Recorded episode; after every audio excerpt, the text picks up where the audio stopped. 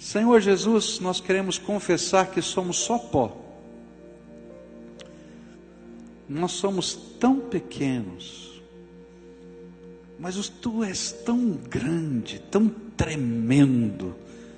E nesta hora, Pai, a tua palavra nos garante que apesar do Senhor ser quem tu és, o Criador dos céus e da terra, o soberano de todo o universo, o Senhor se inclina para nós Oh Senhor, que privilégio.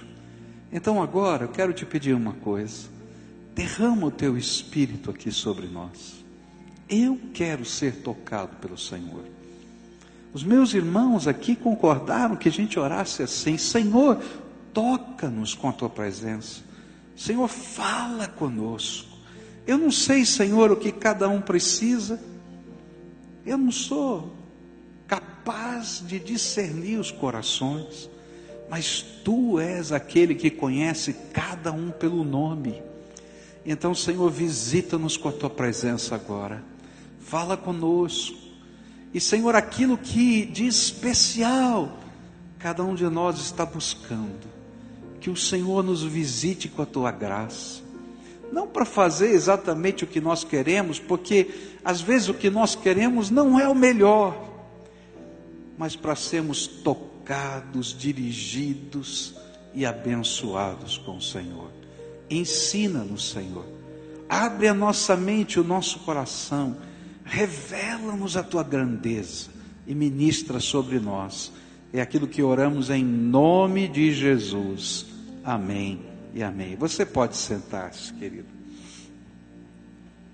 Nós temos estudado na palavra de Deus personagens da Bíblia que nos ajudam a entender quais são as características, quais são as qualidades daquelas pessoas que Deus usou na história para impactar a sua geração. Gente que fez diferença enquanto viveu, porque Deus pôde usá-los. E a gente começou olhando para Davi, e nós descobrimos que uma das características espirituais de Davi era a sua ousadia, sua coragem, cheia de fé, para enfrentar os gigantes do seu tempo. E a gente aprendeu que sem essa ousadia, sem essa coragem espiritual, uma coragem de fé, a gente não consegue enfrentar os nossos gigantes do dia a dia. Depois nós continuamos estudando e descobrimos que essa coragem, se for somente do nosso ímpeto humano, a Bíblia chama de carne. E na carne eu não consigo nada. Por isso eu preciso ter uma profunda intimidade com Deus, como aconteceu com Moisés. No primeiro momento da sua vida, ele quis libertar o povo pela força do seu braço. E aí foi só desgraça. E lá no final da sua vida, aos 80 anos de idade, ele tem uma experiência profunda com o Deus Todo-Poderoso.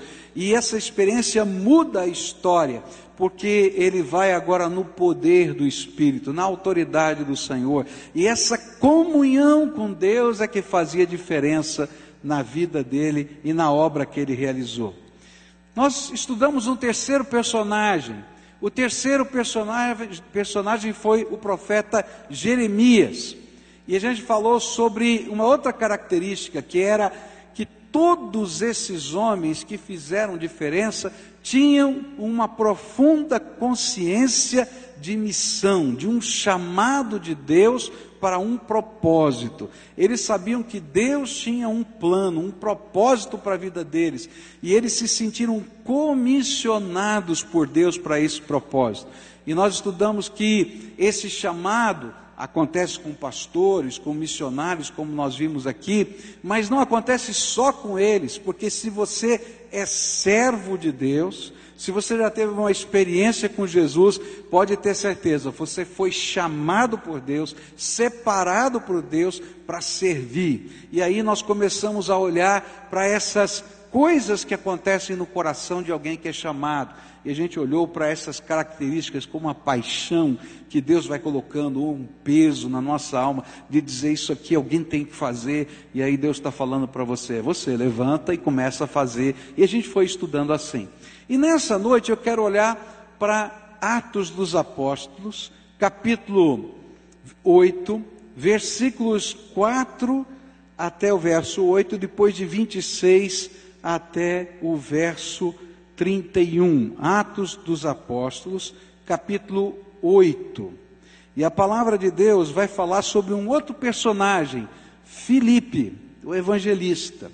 E eu queria olhar para a vida dele e descobrir que aqueles que fazem diferença nessa terra são aqueles que têm uma visão do alto para discernir e não perder as oportunidades que Deus lhes dá.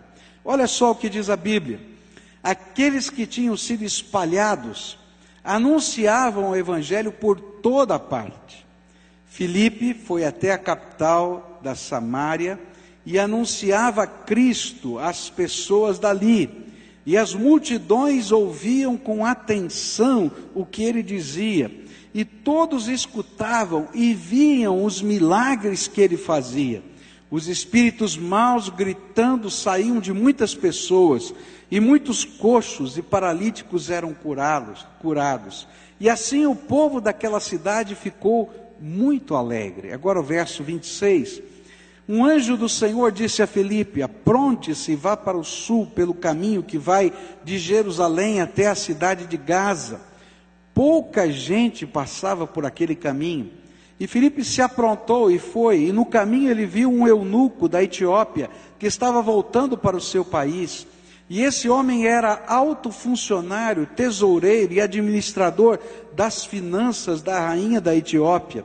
E ele tinha ido a Jerusalém para adorar a Deus. E na volta, sentado na sua carruagem, ele estava lendo o livro do profeta Isaías. E então o Espírito Santo disse a Felipe: Chegue perto dessa carruagem e acompanha. E Felipe correu para perto da carruagem e ouviu o funcionário lendo o livro do profeta Isaías. E aí perguntou: O senhor entende o que está lendo? Como posso entender se ninguém me explica? E respondeu o funcionário. E então convidou Felipe para subir e sentar-se com ele na carruagem. As pessoas que impactam a sua geração em nome do Senhor, eles têm algo em comum.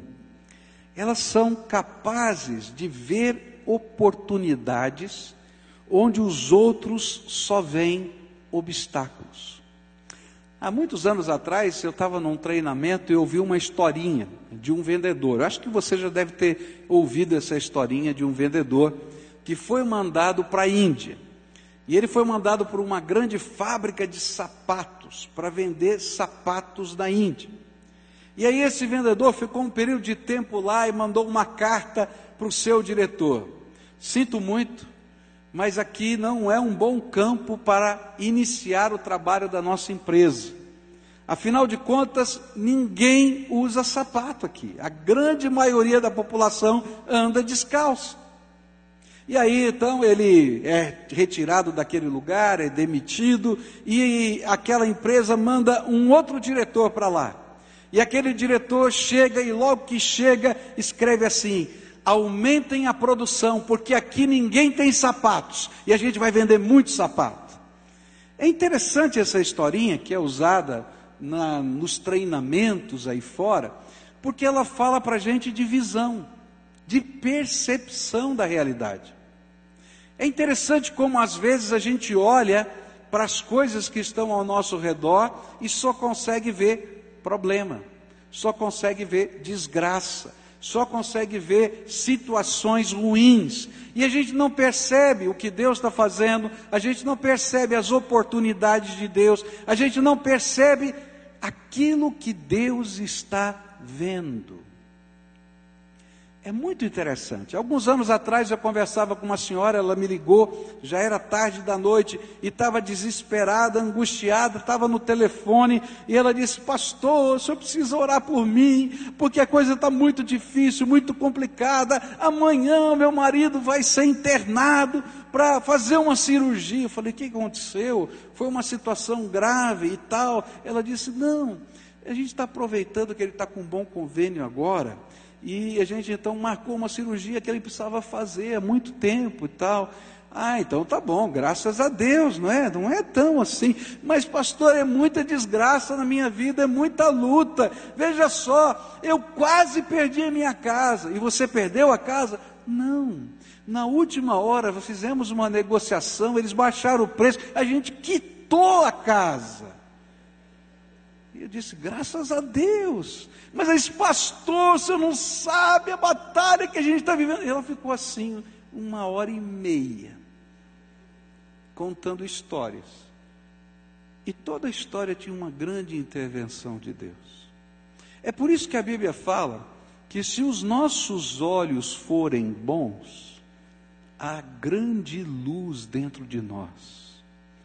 Mas se os nossos olhos forem maus, quão grandes são as trevas dentro do nosso coração.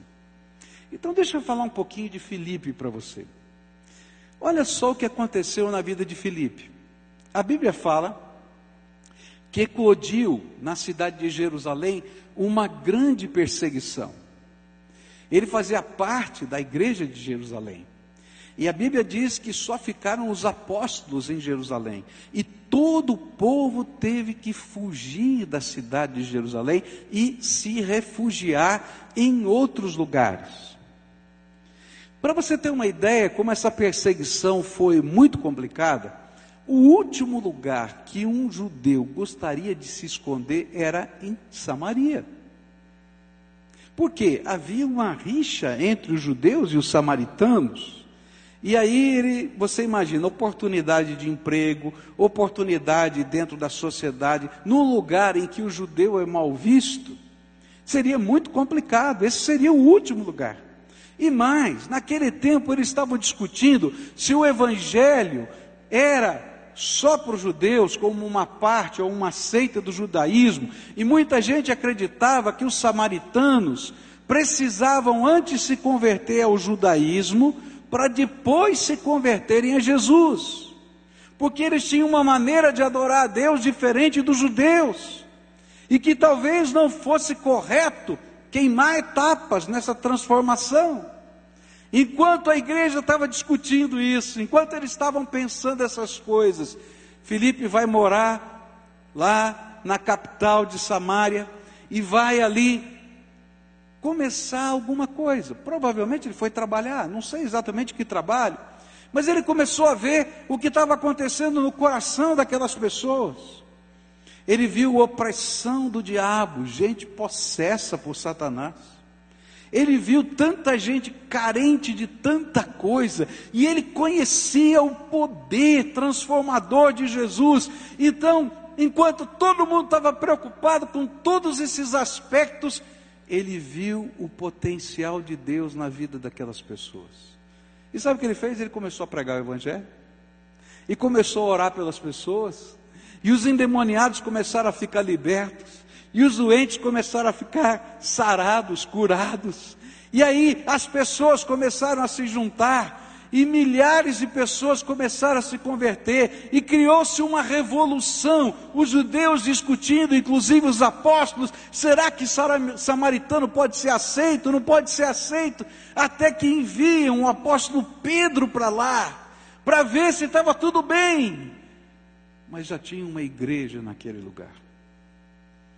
Que diferença faz quando a gente é capaz de perceber a vida com os olhos de Deus? Quando a gente percebe as oportunidades com os olhos de Deus? Esse homem que tinha muito provavelmente perdido todos os seus bens para se esconder no lugar pior para um judeu morar, esse homem viu aquilo como uma grande oportunidade de Deus, uma grande bênção de Deus na sua vida.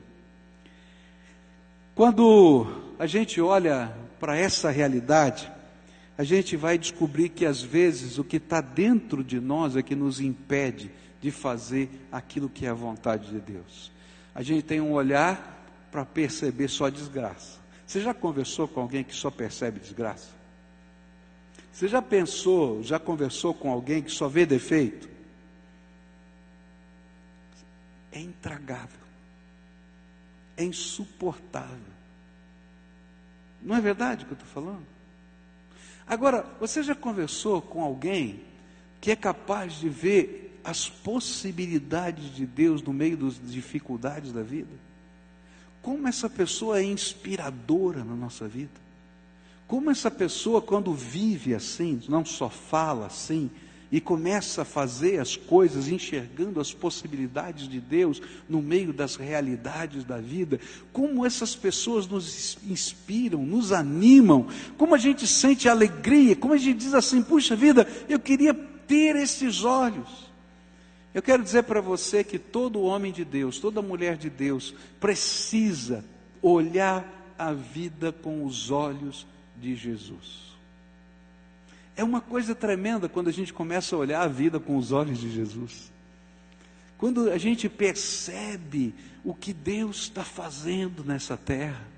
Quando a gente enxerga os problemas, porque a gente não é alienado, mas a gente não os enxerga apenas com os nossos olhos carnais, mas a gente começa a discernir com a potencialidade de Deus, com o que Deus vai fazer, com aquilo que Ele pode realizar, com as revelações do Senhor, com o mover do Senhor na nossa vida. E aí a gente começa a dirigir a nossa vida, não apenas medindo possibilidades, potencialidades humanas, prós e contras, mas a gente começa a discernir a nossa vida debaixo da visão e da proposta que Deus tem para nós. Que coisa tremenda é quando a gente pode discernir a vida com o olhar do Senhor. É tão gostoso, porque a gente vai ficar mal acostumado. Tenho que dizer isso para você. Porque, já pensou?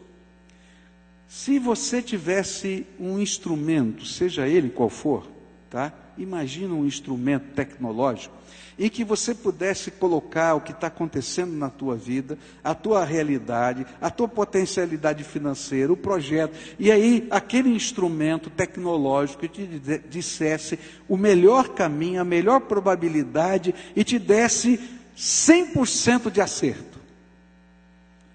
Fala a verdade, você seria um burro se não usasse esse instrumento. Fala a verdade, não é? Então eu quero dizer para a tristeza de muita gente: tem muito burro aqui. Me perdoa a franqueza. Porque melhor do que qualquer máquina, o Deus Todo-Poderoso conhece o presente, o passado, o futuro e sabe o que é melhor para a gente. E se a gente dobrar os nossos joelhos e começar a pedir para Ele nos dar a visão dEle, para os desafios, para os projetos, para os problemas, para as lutas, mas pra, também para as alegrias, para usar a nossa grana, para educar os nossos filhos. A gente vai começar a ter a visão de Deus. E queridos, a visão de Deus, ela enxerga possibilidades e potencialidades que nenhum ser humano consegue ver. Está lá Felipe, que poderia estar chorando porque perdeu a casa dele. Está lá Felipe, poderia estar chorando, vou ter que viver nesse lugarzinho ruim danado chamado Samaria. Mas porque ele tem os olhos do Senhor, ele vê uma igreja nascendo. Milhares de pessoas se convertendo. A segunda grande força do cristianismo eclode em Samaria, porque um homem cheio de visão, chamado Felipe, passou por ali. E sabe o que é estranho nessa história? É que quando Filipe está bombando, né? Nessa linguagem popular, ele está bombando, o negócio está pegando fogo. Vai lá, chegam lá os apóstolos e vão referendar o trabalho dele. O Espírito de Deus diz assim: Felipe, preciso de você numa estrada a 85 quilômetros daqui, onde não passa carro nenhum, onde não passa ninguém. E aí, eu fico pensando, fala a verdade, né? A tentação que a gente tem. Fala, não, para para pensar, tentação. Senhor, aqui está dando fruto, agora. Eu vou para um lugar deserto que não passa ninguém. Olha, Senhor, hoje, se eu ficar aqui, se eu conseguir orar por mais umas 100 pessoas, se eu conseguir pregar por umas 200, já pensou, Senhor, que coisa tremenda! E o Senhor falou: Filho, vai para o lugar deserto, onde não passa ninguém, a 85 quilômetros de onde você está, porque eu preciso de você lá. E queridos, se não é alguém que tem a visão de Deus, ele não iria. E aí, outra vez, Felipe se levanta, porque ele é o homem da visão de Deus. E ele vai para aquele lugar deserto, e ele fica olhando, dizendo: Senhor, eu estou aqui, o que é que está acontecendo? Nada, não tem nada. E a Bíblia não diz quanto tempo ele levou para chegar, e a Bíblia não diz quanto tempo ele ficou esperando. Mas se eu conheço Deus, não foi automático. Porque na minha vida nunca as coisas de Deus foram automáticas. Na sua já foi? Não. Eu acho que ele teve que esperar. E ele está dizendo, Senhor, olha quantas vidas eu perdi, uma, duas, cinco. Olha, Senhor, estou aqui, eu queria ser produtivo. Mas não é assim que a gente é medido por Deus. A Bíblia diz uma coisa tremenda. Ela diz assim: que se você der um copo d'água, porque Deus mandou você dar um copo d'água, para um profeta, você tem o mesmo galardão daquele que está dando a profecia. Porque Deus não nos mede por aquilo que fazemos ou pelos resultados numéricos que temos, mas Deus nos mede quão obedientes nós somos à Sua vontade e quão fixados nós estamos na visão de Deus. E sabe, muitas vezes estar fixo na visão de Deus é uma grande contradição. Eu imagino Felipe conversando com o povo, olha, eu vou lá para aquele lugar deserto. Fazer o quê? Fica aqui, olha, você não está vendo o que está acontecendo? E de repente ele está lá. E está lá e está esperando. E de repente vem de longe uma carruagem. Uma carruagem não para para quem está no meio do caminho. E Deus fala para ele assim: se aproxima dessa carruagem Queridos, só na visão de Deus. Você imaginou a cena? A cena é doida. A carruagem está passando. Normalmente a carruagem não está correndo, porque vai fazer uma viagem longa. Então, Felipe começa a correr. E normalmente uma carruagem anda mais do que a gente a pé. E Felipe começa a correr do lado da carruagem. Eu imagino, porque esse era um homem importante, as pessoas que estavam ali começaram a olhar: quem é esse homem? O que, que ele está fazendo? E o homem está lá com o rolo aberto no livro de Isaías. E ele começa a ler a história que está ali no livro de Isaías, Isaías 53. E Felipe está correndo. Eu não sei como é que era o preparo físico de Felipe. Se fosse eu, já estava com a língua de fora. E eu estava lá correndo, ele está lá correndo. E diz assim: o senhor está entendendo o que está lendo? E o homem diz assim: como é que eu vou entender se ninguém me explica? Ele diz: eu posso explicar. eu estou aqui. Eu posso explicar. Então sobe aqui na carruagem e me explica. E de repente, porque ele está no meio do caminho, a 85 quilômetros do nada, fora daquela multidão, Deus leva a mensagem para esse homem. E o Evangelho vai chegar, segundo a tradição, pela história, lá na Etiópia, porque aquele homem se converte naquela carruagem, é batizado no meio do caminho, e ele se torna o pregador e fundador da igreja na Etiópia. Porque Deus estava vendo outras coisas, Ele não estava vendo a multidão em Samaria, Ele estava vendo uma nação inteira, um povo totalmente outro. E mais, naquele tempo as pessoas ainda estavam discutindo se o estrangeiro podia ser cristão sem ter se convertido ao judaísmo. As pessoas naquele tempo tinham muitos preconceitos. Está entendendo? E está lá Felipe, e ele não está nem aí com isso, porque ele está vendo a oportunidade de Deus.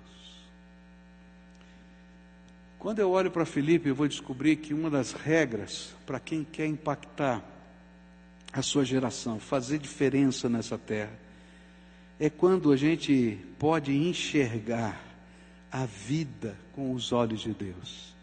E quando Deus nos dá uma visão, quando Deus nos dá uma visão, quando Deus nos dá uma visão, a gente obedece a gente age com obediência à voz do Espírito Santo de Deus.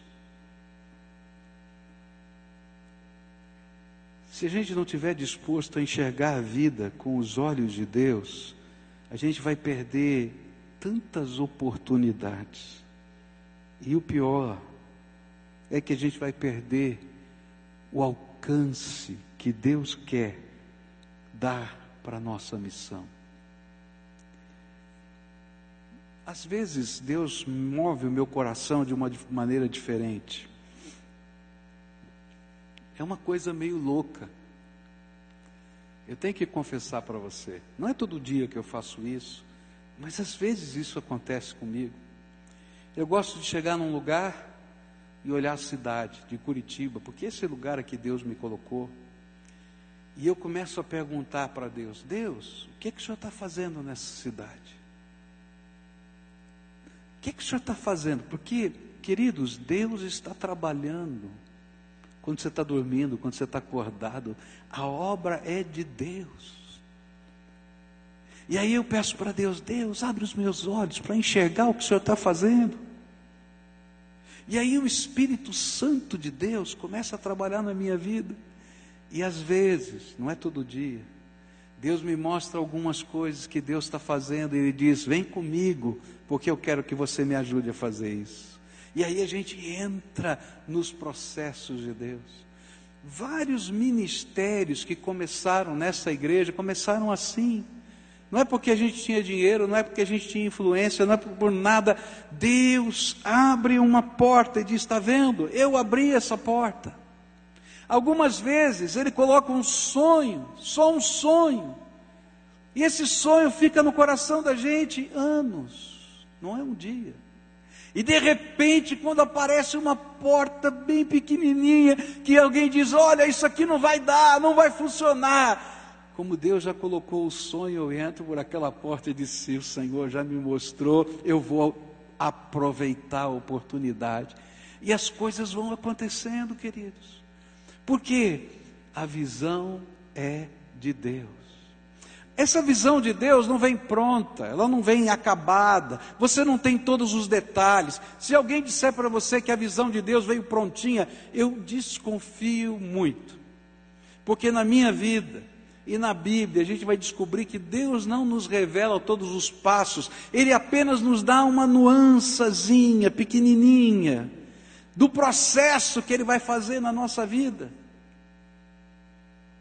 E aí a gente pega, toma posse dessa realidade para nós. E a gente começa a andar. A gente só tem uma direção, mas a gente sabe que aquela direção é do Senhor e a gente não quer abrir mão dela. Agora, muitas vezes o que me impede de ver essa visão é porque eu estou tão amargo, tão pesado, tão angustiado, que eu sou, não sou capaz de crer no que Deus vai fazer. Essa semana eu estava meditando no meu tempo de oração e o que veio na minha mente foi a, aquela experiência de Elias quando ele está orando para chover. Você lembra disso? Tem um retorno dessa televisão aqui, se der para cortá-la, tem um delay, fica ruim aqui, parece que eu estou falando atrasado aqui, né?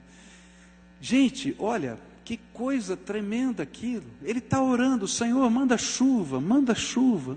E não não tem chuva. E ele manda o empregado dele olhar, veja se tem alguma nuvem, porque eu estou orando. E esse empregado volta sem a visão de Deus. Ele diz assim: Olha, tem uma nuvenzinha pequenininha do tamanho de um punho lá no meio do mar. E Elias se levanta e para de orar. Ele para de orar.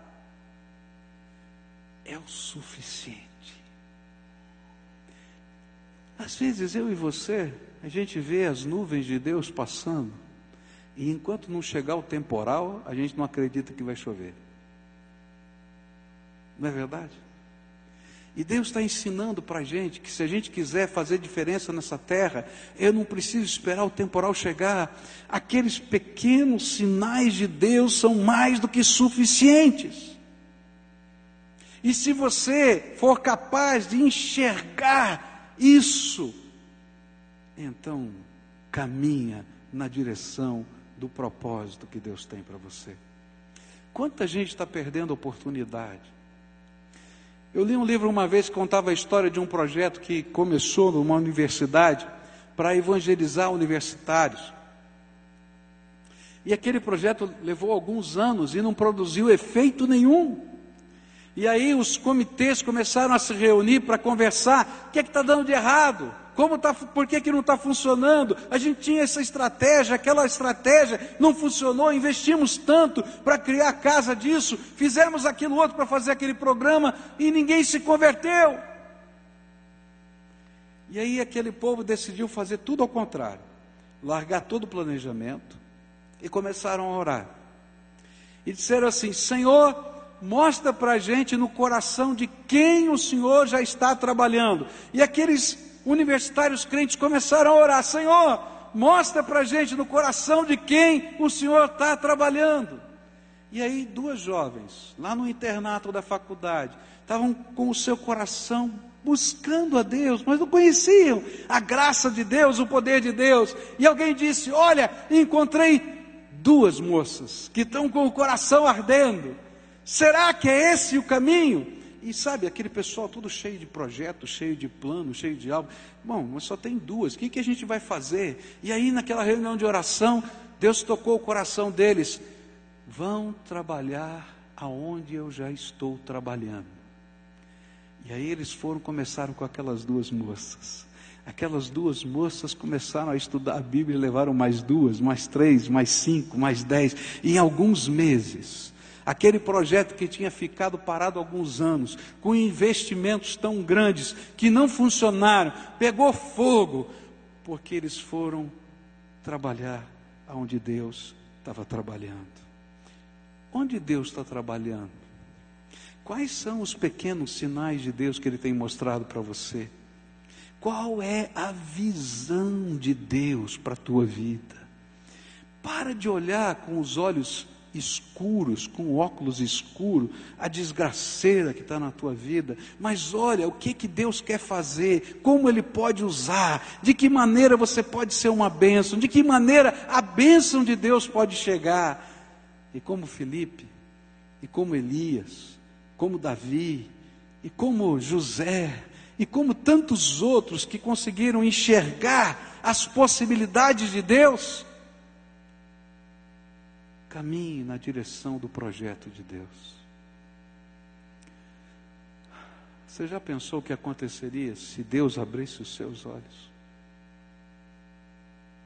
Para enxergar o que Ele quer fazer na tua vida, para enxergar o que Ele quer fazer no teu trabalho, para enxergar o que Ele quer fazer ao redor. Alguns anos atrás a gente estava conversando sobre esse assunto com um dos líderes aqui que trabalhavam com células. E esse, esse homem começou a orar e o Espírito Santo tocou o coração dele. E ele pediu para perceber o que estava acontecendo na empresa dele. E ele decidiu conversar com algumas pessoas que ele sentiu que eram sensíveis para orarem juntas. E aí separou um dia no horário do almoço, num dos jardins que tinham naquela grande empresa, para orarem. E começaram com duas, três, cinco, dez. E depois de algum tempo, eles fizeram um retiro. Me convidaram para estar naquele retiro, eu não pude, mas eu não tinha, já estava tudo organizado, só de gente que trabalhava naquela empresa, com as suas esposas, 40 casais, num retiro espiritual de oração e pregação do Evangelho, porque alguém conseguiu perceber onde Deus estava trabalhando. Agora, isso não vale só para a pregação do Evangelho, isso vale para o teu dinheiro, isso vale para a maneira como se administra a sua casa, isso vale para a maneira como você educa os seus filhos, isso vale nos relacionamentos que você tem, os bons e os ruins, porque Deus tem algo tremendo para fazer na tua vida e Ele quer mudar a tua visão.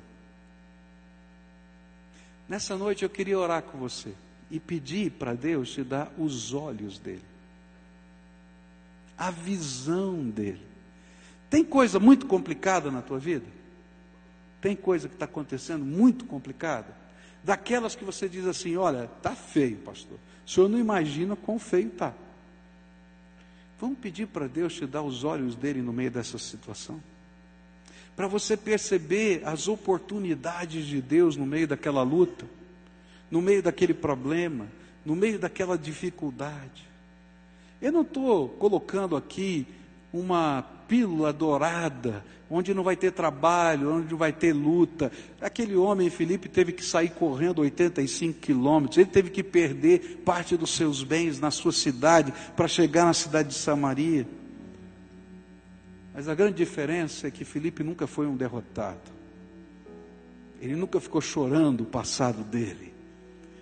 Ele não somente se reergueu, mas por onde passou, deixou o rastro da vida abundante do Espírito Santo de Deus.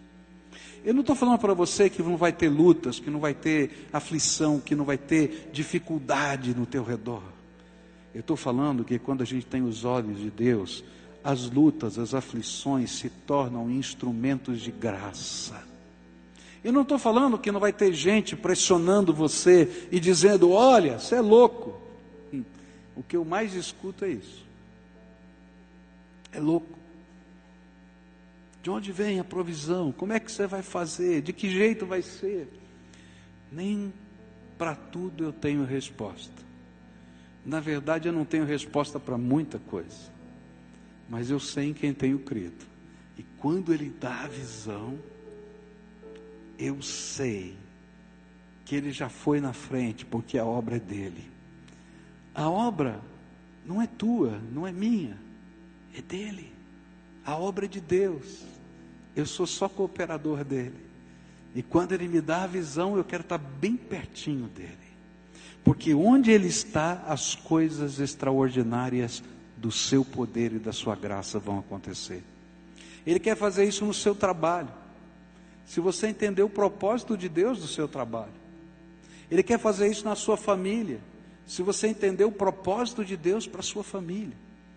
Ele quer fazer isso com seus filhos, se você entender o propósito de Deus na educação dos seus filhos. Se você entender que você é servo de Deus, você vai querer ter a visão de Deus. E você vai buscar essa visão para estar aonde Deus está e fazer o que Ele quer que você faça. Nessa noite, eu queria orar por você, pelos seus olhos. Às vezes a nossa vida está tão marcada por tantas coisas que a gente não consegue olhar. E é tão mais fácil a gente ver os defeitos, os problemas, as lutas, as dificuldades, dizer: não dá. O que, que eu estou fazendo aqui? Que lugar é esse que o Senhor me colocou? Não dá certo aqui. Mas quando a gente tem os olhos de Deus, a gente percebe que Deus não errou, que naquele lugar tem algo tremendo dele para a nossa vida. Então eu queria orar pelo teus, pelos teus olhos, para que Deus abra a tua visão. Agora, toma cuidado, porque quando Deus abre a nossa visão, Ele vai pedir para você envolvimento com os propósitos dele. E às vezes a gente não quer ter a visão aberta. Porque a gente já está tão focado na visão da gente, que a visão de Deus parece que atrapalha.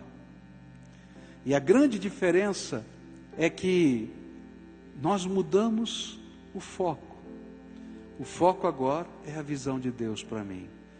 Qual é o propósito de Deus para você estar tá morando no lugar que você está morando?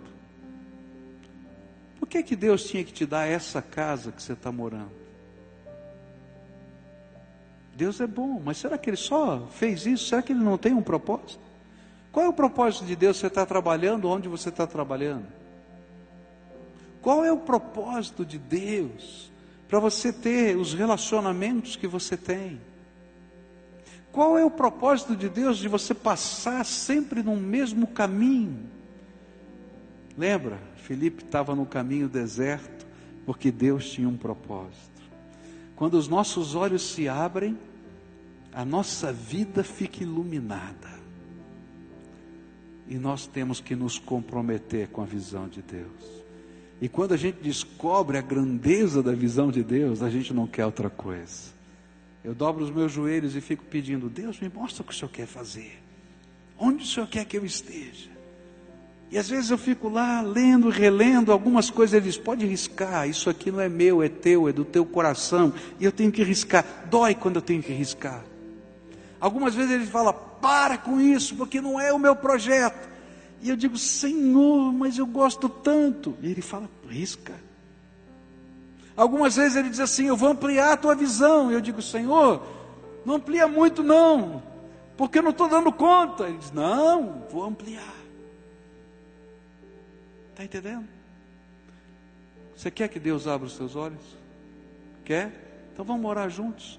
Aquelas pessoas a quem o Espírito Santo está falando aqui, está tocando no coração, e precisam, precisam ter os seus olhos mudados não é só ampliado, não, mudado. Você está só enxergando o escuro, só está enxergando o ruim, só está enxergando, enxergando o que não presta.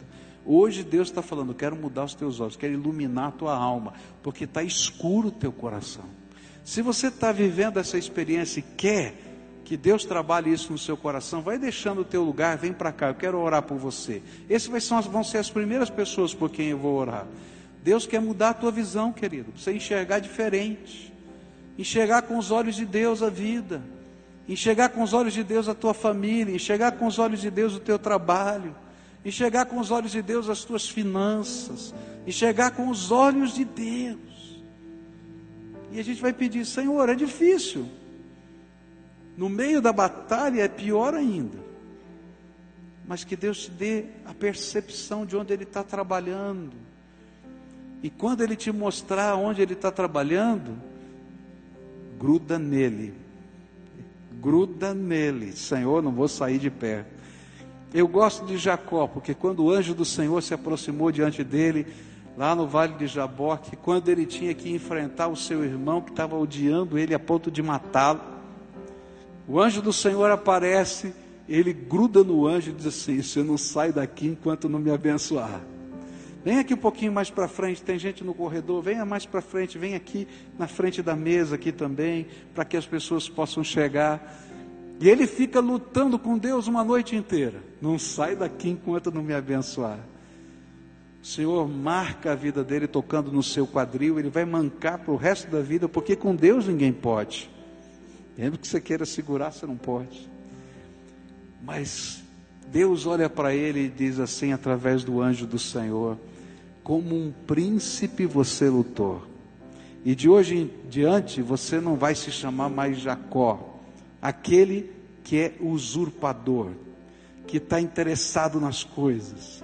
Mas de hoje em diante eu vou te chamar de príncipe comigo, com o Todo-Poderoso. Nós vamos entrar nas batalhas juntos. É isso que Deus quer fazer na nossa vida, tá?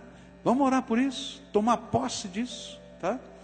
Então a primeira oração é você entregar o teu jeito de olhar o mundo. Senhor, sou crítico, sou pessimista, eu estou olhando para o meu filho, para o meu marido, para minha assim, assado, você lá, você conhece a tua história, com esse tipo de olhar, eu não quero mais. Eu quero te dar liberdade para o Senhor iluminar minha alma e me dar os teus olhos. Fala isso para Deus. Pede para Ele te ajudar porque isso é visceral, vem de dentro da gente. Quando você viu, já falou, já pensou, já fez, e às vezes até se arrepende, mas não dá mais para mudar. Já aconteceu. Pede para ele tomar isso nas mãos. E se tem alguém que você machucou com esse olhar, você vai ter que pedir perdão. Está entendendo? Porque uma das coisas mais doídas nos relacionamentos humanos é quando a gente julga o caráter de alguém.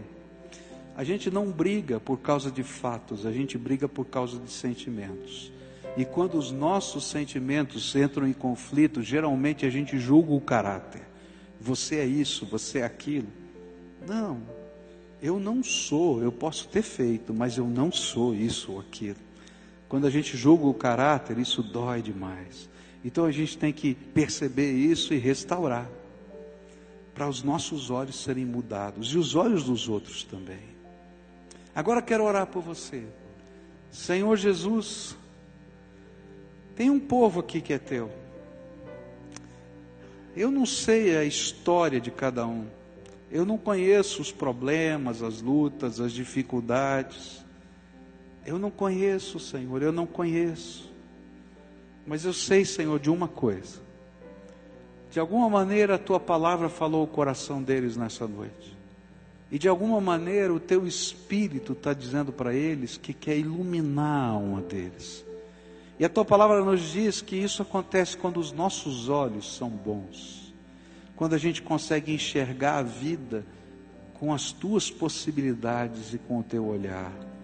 Então eu quero te pedir, Senhor Jesus, abençoa esse teu povo, abençoa esses teus filhinhos com a tua visão. Eu não sei o que está acontecendo, mas que eles possam olhar aquilo que está acontecendo na vida deles na perspectiva do Senhor. Senhor, mostra para eles onde o Senhor já está trabalhando.